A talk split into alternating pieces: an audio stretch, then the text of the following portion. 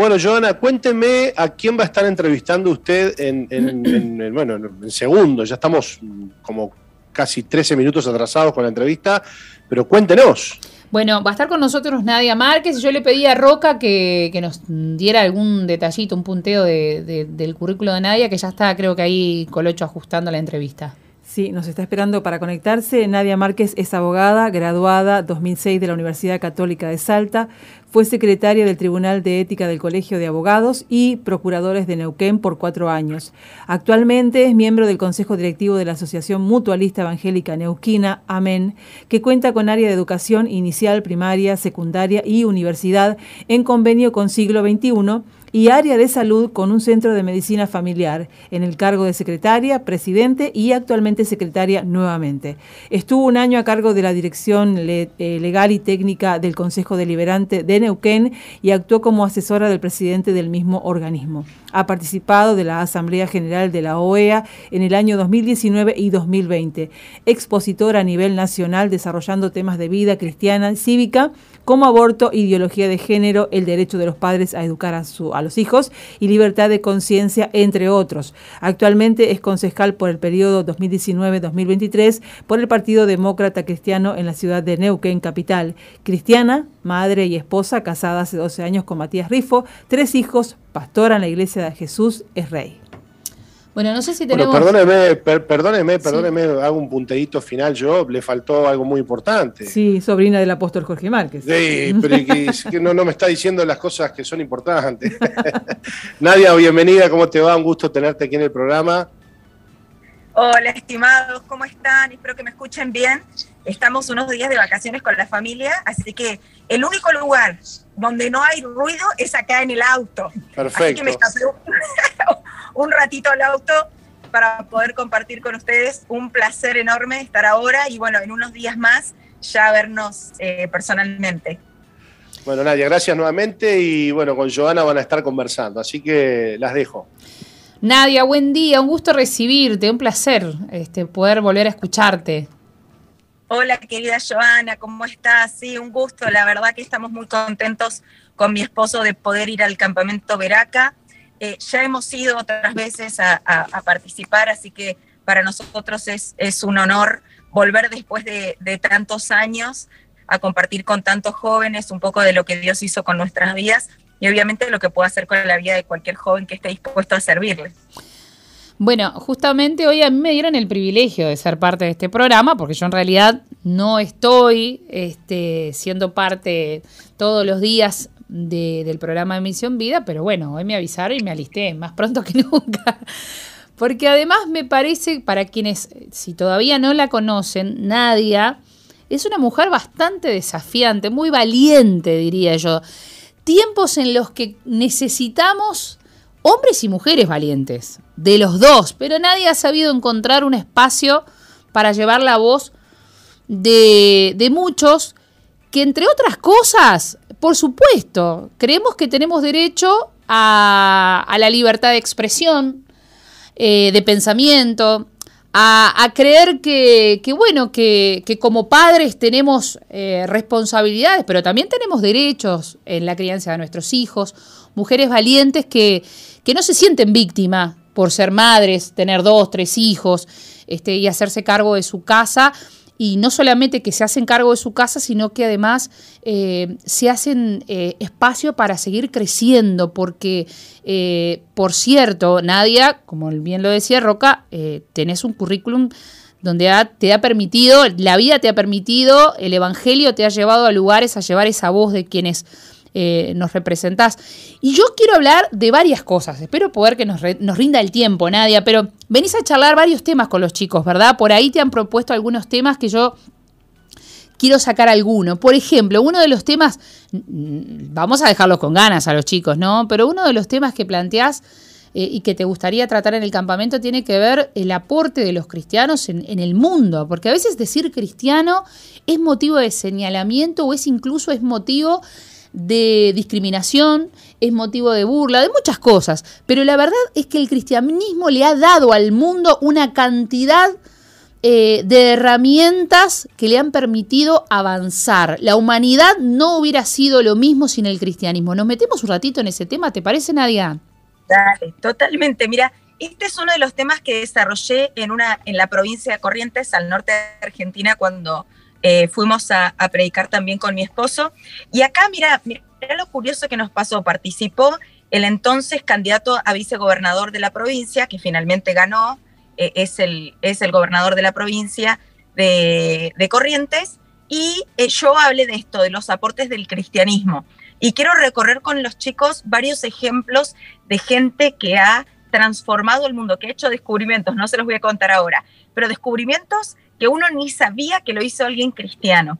Pero no solamente las personas cristianas, sino el cristianismo. El cristianismo es mucho más avanzado que el feminismo. El feminismo viene años atrás. Empezó a hablar hace un tiempo y ahora encima se desvirtuó todo.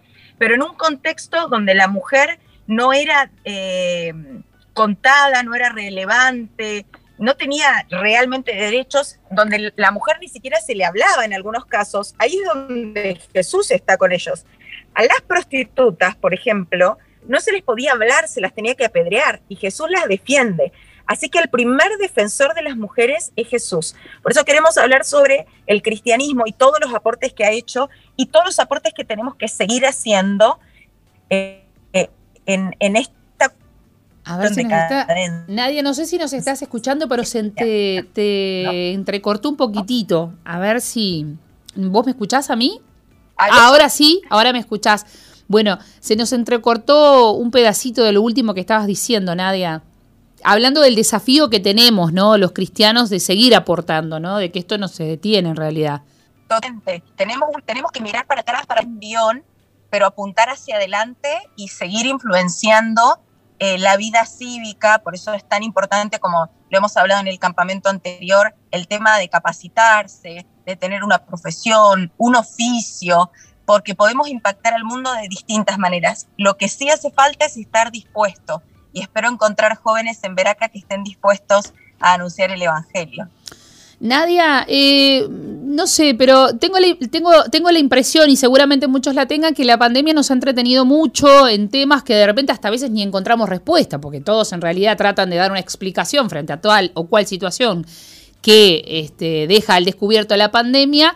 Eh, y que incluso a la iglesia le ha llevado, le ha distraído bastante y a otros, por ejemplo, los ha atemorizado, los ha paralizado y les ha encerrado. Em, creo que son temas en donde la iglesia se debe de, activar. No sé si vos tenés la, misma percepción que tengo yo de que aún este, dentro de la propia iglesia este, es como que hay que volver y de hecho el campamento, el lema del campamento es retorno, o sea, volver este, volver al evangelismo, volver eh, a capacitarnos para, poder estar preparados, para poder eh, trabajar en las áreas que sean necesarias, en los que de alguna manera podamos ser, este, ¿por qué no? Incluso hasta pioneros, ¿no? Porque ah, digamos que eh, los cristianos poco a poco se están dando cuenta que en realidad son áreas en las que también se puede ir a misionar. Yo soy una convencida que la política es un lugar para ser misionero. No sé si vos tenés esa idea también. Totalmente. Mira, te cuento algo, lo que me parece muy curioso es esos cristianos que decís, ¿por qué no viniste a la célula? ¿Por qué no viniste a la iglesia? No, porque mira ahora que hay muchos contagios en Uruguay, no hay como antes, pero después vas al, shopping y los encontrás en el shopping, eh, vas a la playa, los encontrás en la playa, digamos, es como que parece que, hubo un, doble estándar, ¿no? Eh, yo miro las playas de Argentina llenísimas, digo, espero que todos estos argentinos que me parece súper bien que, uno salga, estoy súper de acuerdo y siempre lo he dicho, pero lo que sí creo es que no tenemos que tener una doble vara, ¿no? Tipo, a la playa voy, pero no me pidan ir a trabajar con cinco personas, pero estás con cien mil personas en la playa. Entonces creo que eso es algo que en la iglesia nos ha pasado también, ¿no? Y en esto tenemos que, que reforzar. Y por supuesto que en la pandemia nos achanchó, ¿no? Bueno, ustedes no les pasó tanto, pero piensen que en Argentina eh, tuvimos mucho tiempo cerrado todo, no solo las iglesias, sino otros comercios, eh, lugares públicos, privados.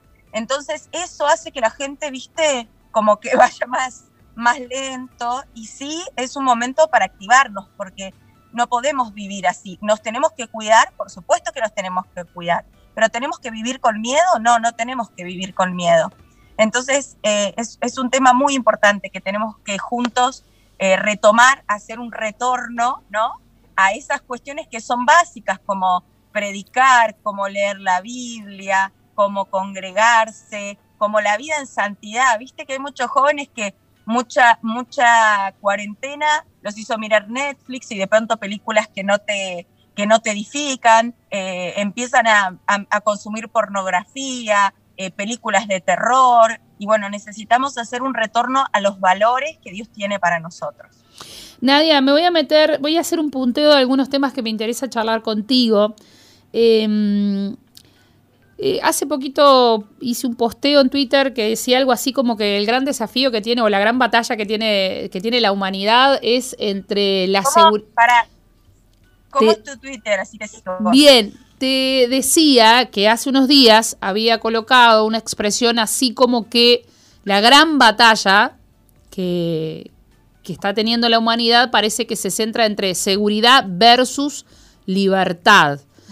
Eh, esta, esta pandemia nos ha limitado mucho, a ustedes más que a nosotros, somos conscientes que el pueblo argentino ha vivido una situación que eh, realmente como desmedida en la forma de, de abordar este, el tema de la salud y eso ha ido en contra de las libertades. No sé si, si, si podemos charlar un poco de, de, este tema, ¿no? La seguridad es un pretexto para de alguna manera ir contra la libertad de otros. No sé si, si por ahí nos podemos meter. ¿Qué, qué pensás de esto? Mira, en Argentina tenemos eh, un problema que somos los argentinos y las malas elecciones que hacemos, ¿no? No solamente en términos de elecciones eh, legislativas o presidenciales. En, general, tenemos mucho potencial para dar, pero a la vez somos buenísimos en encontrarle siempre una, una vía de excepción.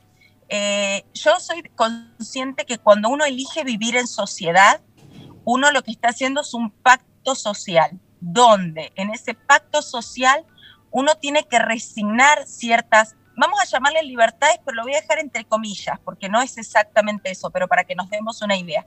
Es como cuando vivimos en familia. Miren, vos estás soltero, entonces salís al horario que querés y volvés al horario que querés, comes al horario que querés, porque estás vos solo, te calentás una salchicha y ya está, o salís a comer y listo. Cuando vos te casás, ya es distinto, ya congeniás el horario de dos personas. Cuando tenés un hijo, ni te cuento ahí ya no salís cualquier, en cualquier momento y cuando tenés dos o más, mucho más. Entonces ya no es que cada uno come al horario que quiere, ¿no? Es como cuando estás solo vos y tu esposo, que uno come al mediodía y el otro sale más tarde y come después. Cuando estás en familia y la familia es más numerosa, necesitas poner pautas. Y mira, yo sé que en los hogares de ustedes pasa eso. Hay que poner pautas, horarios para levantarse, horarios para acostarse, horarios para cocinar, porque no te puedes pasar el día cocinando o la cocina hecha todo un lío porque cada uno come un horario distinto. Entonces, como sociedad nos pasa eso. Como sociedad nosotros lo que hacemos es resignar una cuota, una parte de nuestras libertades, lo voy a decir entre comillas, para poder vivir en sociedad. ¿Cuál es el problema? El abuso que se está haciendo. Yo te voy a dar algunos casos de Argentina. Por ejemplo, la titular del PAMI, la directora del PAMI, que es eh, lo de los jubilados a nivel estatal en Argentina, dijo que no había que viajar al exterior. Animo a la gente, no hay que viajar al exterior, no es momento. Y se fue a unas playas de no sé dónde con su novio, que también trabaja en el PAMI, y también trabaja en el PAMI su hermano, su padre no sé quién más. Dos millones de pesos mensuales gastamos en esa familia. Entonces le dice a todo el mundo que no hay que viajar al exterior, pero ella viaja al exterior. ¿Se entiende? Entonces, el problema es cuando se nos ríen en la cara, cuando los gobernantes dicen, no hagan fiestas, no se reúnan, estamos en una etapa de pandemia, no puede haber, no pueden eh, haber reuniones sociales en ninguna casa y, escuchen esto, el presidente de la Nación Argentina en un cumpleaños para la novia, eh, haciendo en la, en la Casa Rosada de Argentina una fiesta de cumpleaños y se filtran las fotos. Entonces, eso no, es, un, es un problema de moralidad, ¿se entiende? Entonces, cuando como sociedad nos ponemos de acuerdo en algo, está perfecto. ¿Cuál es el problema? Cuando nos cuartan las libertades y se nos ríen en la cara, ¿se entiende? Cuando, cuando queremos información y no nos la dan, cuando ponen normas y reglas y las ponen para el resto de los mortales, menos para ellos. Entonces en Argentina estamos viviendo no solamente un problema de limitar eh, las, em, las libertades personales, pero en países como por ejemplo Estados Unidos es más difícil porque tienen en consideración muy alta eh, las libertades personales. En Argentina la educación es pública y gratuita, la salud es pública y gratuita, la seguridad. Entonces, lógicamente, te, empiezan estas amenazas. Bueno, pero si vos eh, no haces esto o no te vacunas, o, no estoy hablando ni a favor ni en contra de la vacuna. Lo que estoy diciendo es la forma de coaccionar. Después no pidas que el Estado te lo dé. En otros países donde son más independientes y donde son más desarrollados y la gente dignamente paga su educación, su salud y puede hacerlo con una muy buena atención de salud, es otro cantar. Pero acá en Argentina, vuelvo a decirte, las, la situación es muchísimo más compleja que eso. Entonces tenemos un gran problema eh, de avasallamiento, no solamente a las instituciones, perdón, a la libertad personal, a las instituciones de la República. En Argentina tenemos un problema que el presidente y la vicepresidente van en contra del sistema de justicia donde tenemos un fiscal de la nación que estaba eh, investigando uno de los mayores atentados a la AMIA, a la sede eh, de, la organización judía en Argentina ya hace muchísimos años, y la bombardearon, estaba investigando eso y tenía razones por las cuales involucrar a la ex presidente y actual vicepresidente de Argentina, y apareció muerto en un baño, con un tiro, y dicen que se suicidó. Entonces, los problemas son muchísimo más graves. Los problemas tienen que ver institucionales, al menos en Argentina. Y obviamente la pandemia ha sido una excusa para impedirle a la gente que trabaje, que circule, mientras ellos, como dice algún político, la casta política, estaba, digamos, haciendo lo que quería y nosotros, el resto de los mortales, no. Bueno, Perdón, me recuerdo hablando. no, no. Eh, Sabes que siguiendo esta misma línea de la libertad, eh, tengo por acá una, frase que dijo el presidente actual eh, de Rusia, Vladimir Putin. Y mm, parece que los cristianos somos bastante peligrosos, porque además de pensar y usar, el, usar la cabecita, cuando hablamos parece que vamos en contra de, de, algún pensamiento que se quiere imponer y que parece ser que es único. Pero por ahí hay una frase que dice el presidente, una mujer es una mujer y un hombre es un hombre. Seguimos en la línea del pensamiento, seguimos en la, línea de, la libertad y pienso en los jóvenes. ¿Por qué? Porque los jóvenes, ya que vas a, ya que vas a estar con ellos, eh, muchas veces seguramente em, tienen muchas ganas de decir algo que piensan, que creen, que por supuesto además entiendo que lo viven, porque si dicen, por ejemplo, yo estoy dispuesto a esperar hasta casarme para mantener relaciones sexuales, o yo estoy, yo estoy esperando encontrar con quién, compartir mi vida, toda mi vida, eh, entonces, decir eso puede significar justamente ir en contra de todo el pensamiento único que te buscan imponer, donde no, olvídate que una, ¿no? Tenés que probar, primero probá, probá, probá, y después ves si en realidad te convence. Entonces, eh, Putin eh, tiró una frase que creo que, es bastante normal.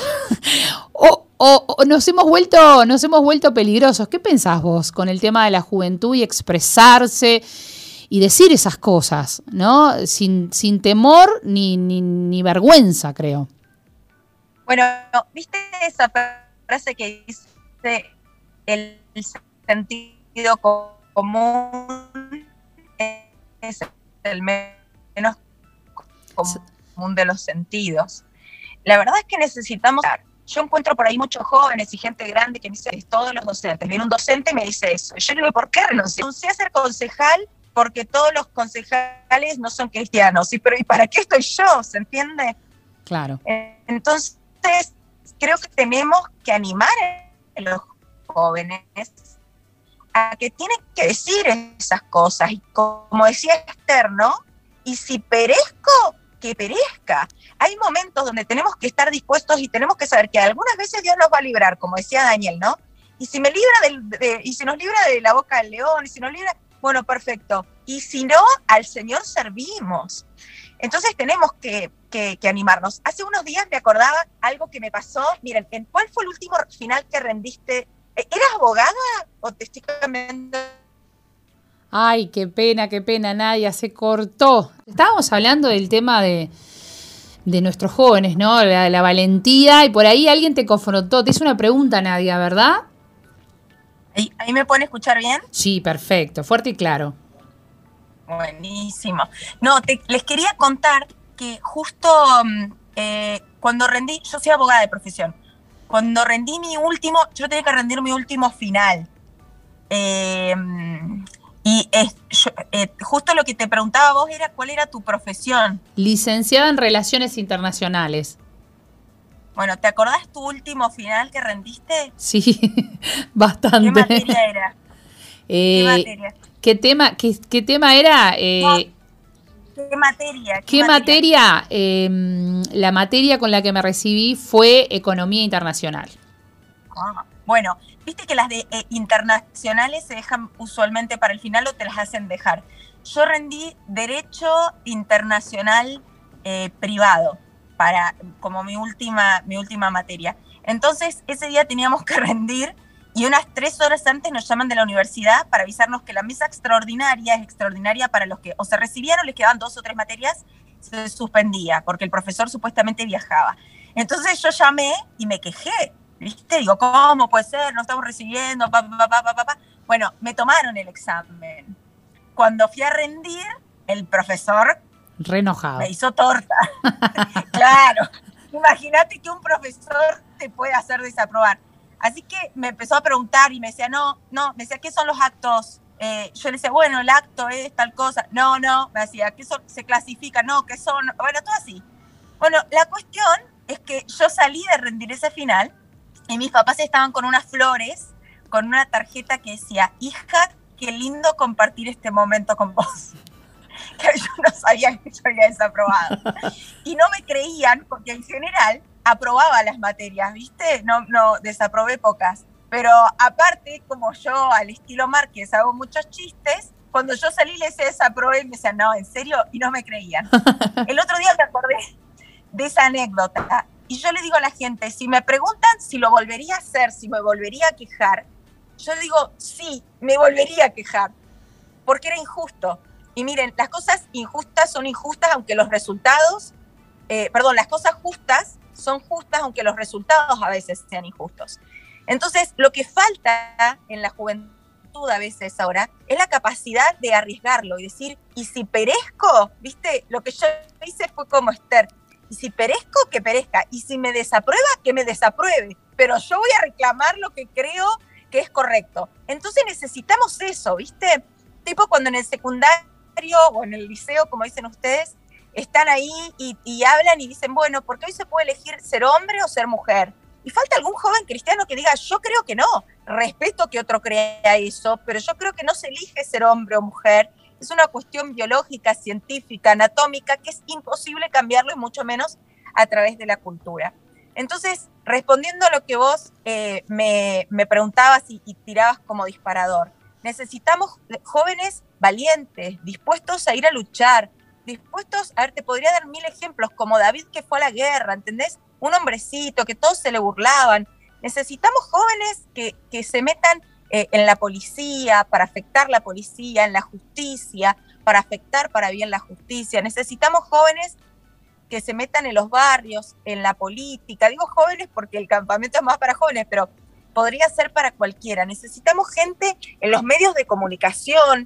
Miren, ahora Argentina, no sé si ustedes lo tienen, sacó una película, se llama Yo Traidor, una iglesia preciosa cita con la vida de Córdoba eh, auspició y, consiguió hacer una película, todos con actores, película que se llama Yo Traidor, estrenó ahora los primeros días de enero en varias, eh, en varias salas de Argentina. Un cristianos. Es la esencia de la historia del hijo pródigo.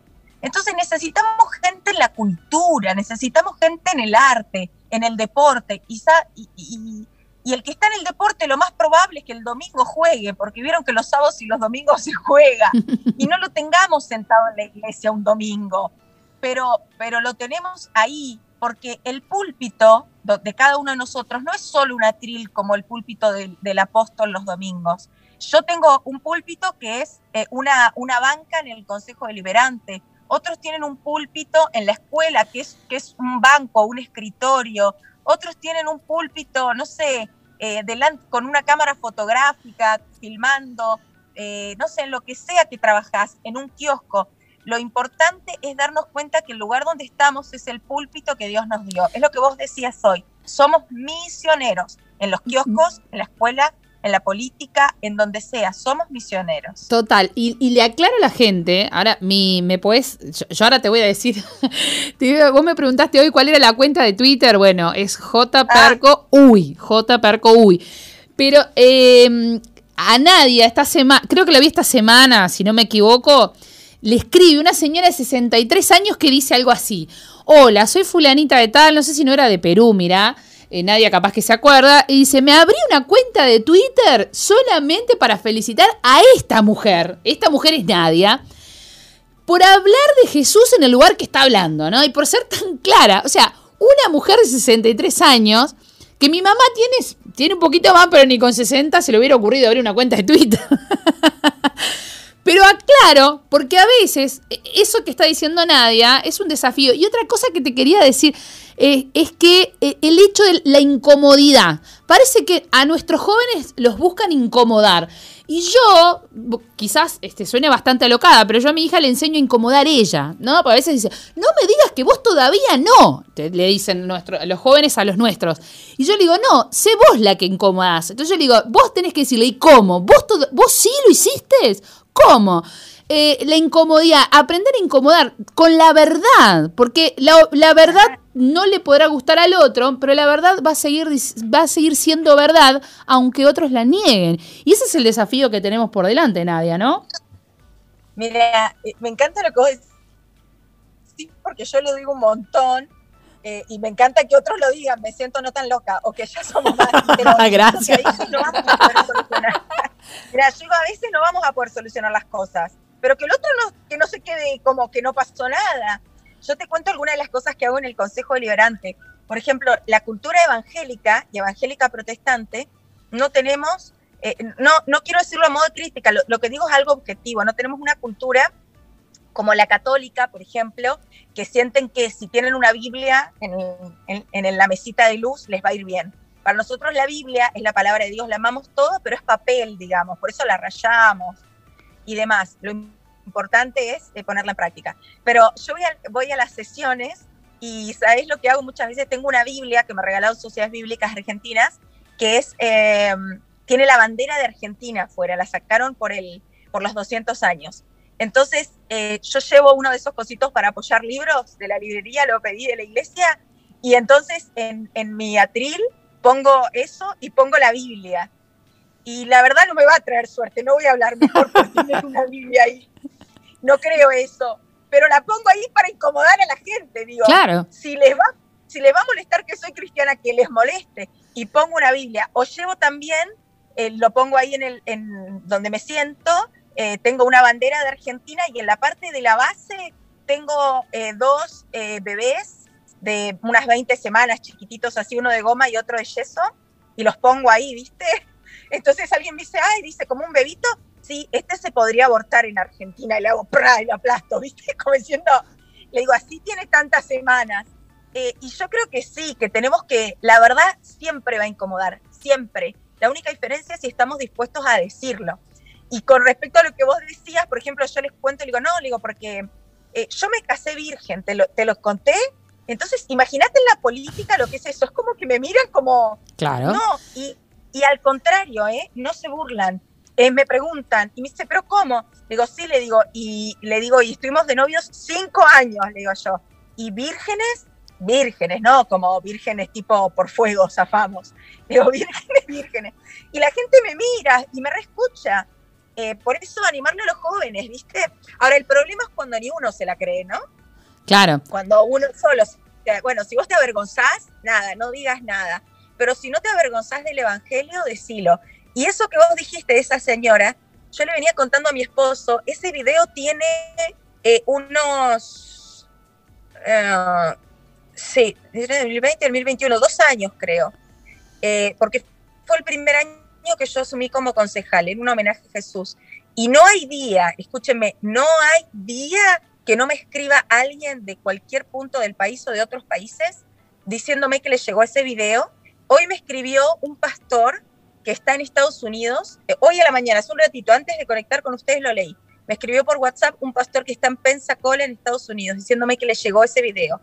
Hace unos dos o tres días me escribió eh, un chico que está en Guinea Ecuatorial y me dice, es el único eh, de, la zona, es el único país de habla hispana. Y digo, sí, conozco porque tuvimos misioneros ahí. Él no podía creer que yo conocía, o sea, bueno, no fui, pero fueron mis padres y siempre hemos orado y conocemos que conocíamos su país y también recibió el video del homenaje a Jesús. Miren, nunca sabemos lo que va a producir eh, las verdades que nosotros decimos. Yo no lo hice para que sea un video que, realmente que, se vea en todos lados, no lo hice por eso, lo hice para honrar a Jesús. Pero cuando uno hace lo que tiene que hacer, realmente los efectos son, eh, y, digamos, inalcanzables. Eh, por eso animarles a los jóvenes a que hablen, a que no callen. Y realmente fue así con, ese video, no solamente esa viejita que me acuerdo de la abuelita, bueno, mi papá tiene más que ese año, es decir, esa señora joven, eh, sino tantos otros que lo han recibido. Así que animarles a los jóvenes a que hablen. Yo quiero, me encantaría, mira, vamos a estar varios días, así que vamos a aprovechar toda oportunidad que tengamos para, para poder animar a los jóvenes a que realmente se la jueguen por Jesús. Eh, y, quiero, no lo voy a contar ahora porque voy a contarlo allá, eh, la experiencia que tuve Estuve preguntando si fue en el año 2000 o en el 99, no me acuerdo si alguien puede recordar, creo que era la, primera vez que fue Danilo Montero a un campamento de Veraca. Yo fui a ese campamento eh, y el Señor me marcó, así que quiero contárselos eh, ahí eh, lo, que, lo que el Señor me, me dio en, ese campamento. Pero no lo conté, así que no lo voy a contar, así me lo guardo para, el campamento. Bueno, tenés, te lo, te, lo aceptamos, digamos que, digamos que lo aceptamos. Nos quedan unos minutos nada más y aunque tengo muchísimas ganas de preguntarte un sinfín de cosas, eh, pero me voy a quedar con la invitación de Nadia Márquez a este campamento eh, a seguirnos en todas partes en el mundo. ¿Por qué? Porque la www.soe.com.uy eh, llega a lugares que físicamente nosotros no podemos llegar, no por el pase sanitario, sino por la distancia. Entonces, la invitación para la gran familia de la comunidad cristiana, cristianos en el mundo, que empezaron a escuchar, se viene el campamento, se viene el campamento, estoy tan lejos, no voy a poder estar, estoy acá, estoy allá. Bueno, la invitación con, esa, con, ese mensaje eh, para todos aquellos que están esperando que comience el campamento Veraca, porque así están todos los jóvenes, las inscripciones cerraron también. Y bueno, hay mucha expectativa. Nadia, te dejo con, ese mensaje, ¿te parece? Dale, invitarles a todos que puedan seguirlo a través de redes sociales eh, y obviamente bendecir a los que ya se inscribieron, porque no es lo mismo estar que solo escucharlo a la distancia pero animarlos, animarlos a que no dejen de participar, de que cuando uno dispone el corazón, cosas maravillosas suceden. No es una cuestión de que estés conectado o de que estés ahí físicamente, es una cuestión de que abras el corazón. Hace muchos, muchos, muchos años, cuando estábamos en el colegio primario, hacíamos una experiencia que seguramente lo hacen en Uruguay, que es hacer un frasco de, dulce que lo limpias y hacíamos, ¿no? De poner de, hacer, de germinar unos porotos, unas semillas, le poníamos el papel, le poníamos el algodón, lo humedecíamos y todo, y veíamos el proceso de cómo esos porotos podían germinar. Miren, ese mismo poroto afuera de ese lugar no germina, no produce nada, pero en las condiciones necesarias, con la humedad necesaria, con la luz necesaria, y en ese lugar, eh, ese poroto, esa semilla germina. Dios no hace magia, Dios mira corazones dispuestos. Si vos tenés un corazón que, está así, ¿no? Dispuesto a que la palabra de Dios te hable, vas a germinar. Dios no hace magia con ningún corazón. Dios le encantaría, pero necesita que nosotros estemos dispuestos. Quiero animarte a que ya sea presencialmente o por internet, estés dispuesto, que abras tu corazón y que puedas estar en un ambiente, ya sea en tu casa, mirándolo en internet o presencialmente, en un ambiente propicio para escuchar la voz de Dios. Así que va a ser un placer compartir con ustedes esos días y ya nos preparamos para, para poder viajar y encontrarnos allá presencialmente o de manera virtual con aquellos que se conectan Dios les bendiga. Gracias, Nadia. Te quiero un montón. Me pareces una mujer, además de sumamente inteligente, una mujer muy valiente. Así que, bueno, días nada más, aquellos que van a estar en el campamento van a poder escucharla y van a poder compartir. Viajás con toda la familia, ¿verdad, Nadia? ¿O viajás vos sola? No, viajo, no, no, viajo con mi esposo nada más. Los niños, los tres quedan acá. Así que vamos a aprovechar. Espero que nos dejen dormir un poquito más de la cuenta. Eso es lo que estoy pensando, ya poder dormir una siestita. Yo dije, yo también soy rara, yo pienso solamente en dormir. Mi esposo me dice, ay, pero ¿cómo puedes pensar así? Perdón, perdón que interrumpa, dudo, dudo que durante el campamento Veraca se pueda dormir una siestita, Nadia, te voy avisando. ¿eh? Ya conozco, ya conozco. bueno, pero al menos no voy a estar con quiero leche, quiero no sé qué.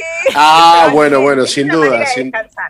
eso, eso, sin duda que sí, sin duda que sí. Gracias, Nadia, por tu tiempo. Eh, realmente escucharte es una bendición y no nos cabe la, menor duda que vas a inspirar y a bendecir a los jóvenes aquí en el campamento. Muchas gracias, Dios les bendiga y junto a mi esposo nos vemos en unos días. Los esperamos. Gracias, Nadia.